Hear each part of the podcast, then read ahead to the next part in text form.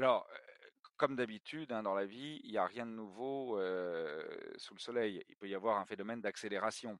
Je vous donne juste un exemple, depuis maintenant quasiment 20 ans, Interxion utilise des sondes à l'intérieur, des, couloirs froids, des baies de nos clients, lesquelles sondes envoient de l'information justement sur les niveaux de température et d'hygrométrie. Par définition, c'est de l'IoT.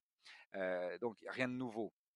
Ce qui est nouveau, et vous avez raison de le, souligner, c'est que au- au-delà même des usages de nos propres clients, un certain nombre d'éléments de gestion du data center peuvent effectivement trouver un certain bénéfice à déployer des solutions d'IoT. Mais encore une fois, il ne faut pas simplement se résoudre ou se satisfaire d'un effet de mode. Pour l'enjeu est un enjeu comme d'habitude économique, pratique, pragmatique et amenant un réel apport au service soit directement du client, soit directement à la gestion facilitée, donc à la productivité d'interaction, voire à la qualité de la prestation des équipes d'interaction. C'est toujours à l'aune de ces critères-là productivité et service client qu'on va regarder l'intérêt. Le, but du jeu est, pas de s'amuser à, faire quelque chose parce que ça fait juste tendance, comme à une époque on mettait des, des, des baby-foot dans une start-up. C'est, on est purement et simplement dans une utilisation d'une technologie. effectivement, la technologie peut amener des, solutions.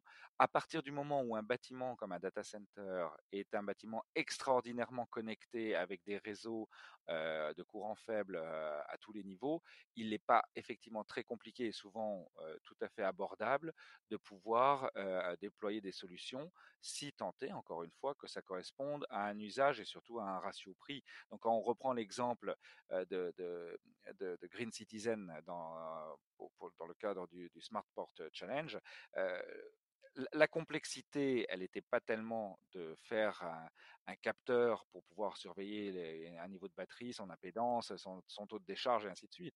La complexité, c'est de trouver une solution qui soit économiquement viable en étant fabriquée à proximité euh, et sans avoir à faire des millions d'exemplaires en Chine pour pouvoir bénéficier d'un coût à quelques euros. Ça, c'était la véritable complexité. Et après, il faut faire attention que l'IoT ne devienne pas non plus du gadget. Euh, le but du jeu pour un acteur de data center, c'est pas d'avoir un, un, interrupteur qui euh, se transforme de toutes les couleurs pour faire joli. C'est pas c'est pas l'enjeu. Ce qui peut être un enjeu pour pour des particuliers, mais en tout cas qui n'est pas un enjeu pour un industriel tel qu'Interaction.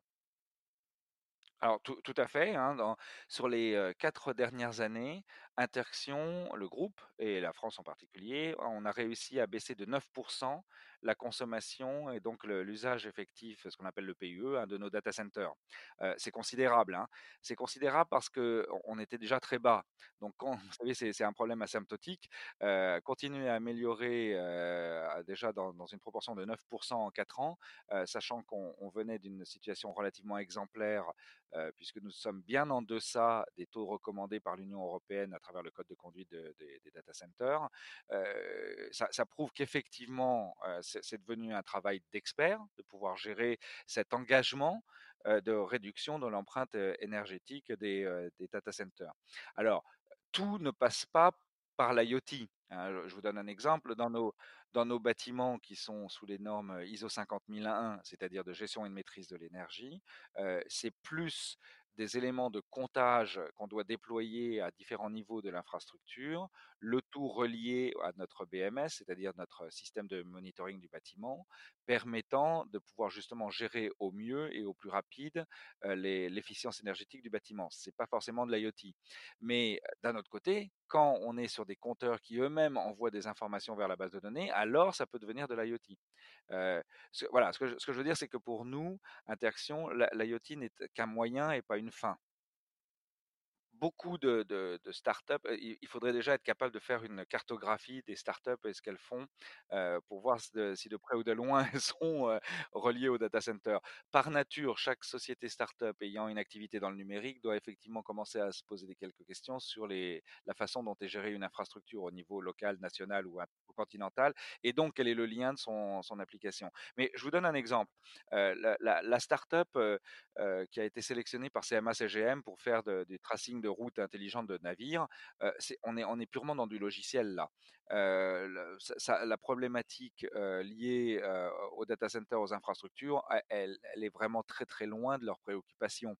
en revanche, ce, que, nous voyons nous chez Interxion, c'est que on est plus dans des partenariats avec des très grands groupes type Schneider par exemple, qui, travaillent beaucoup sur tout l'environnement de l'écosystème data center, différents niveaux d'infrastructures, d'équipements électriques, d'équipements de climatisation, de gestion logicielle et ainsi de suite.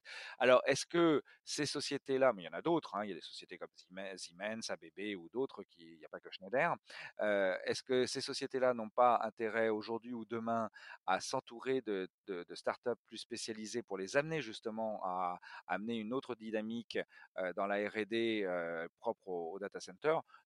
Mais ça, ça appartient plus à, à M. Tricouard de Schneider de répondre qu'à moi-même.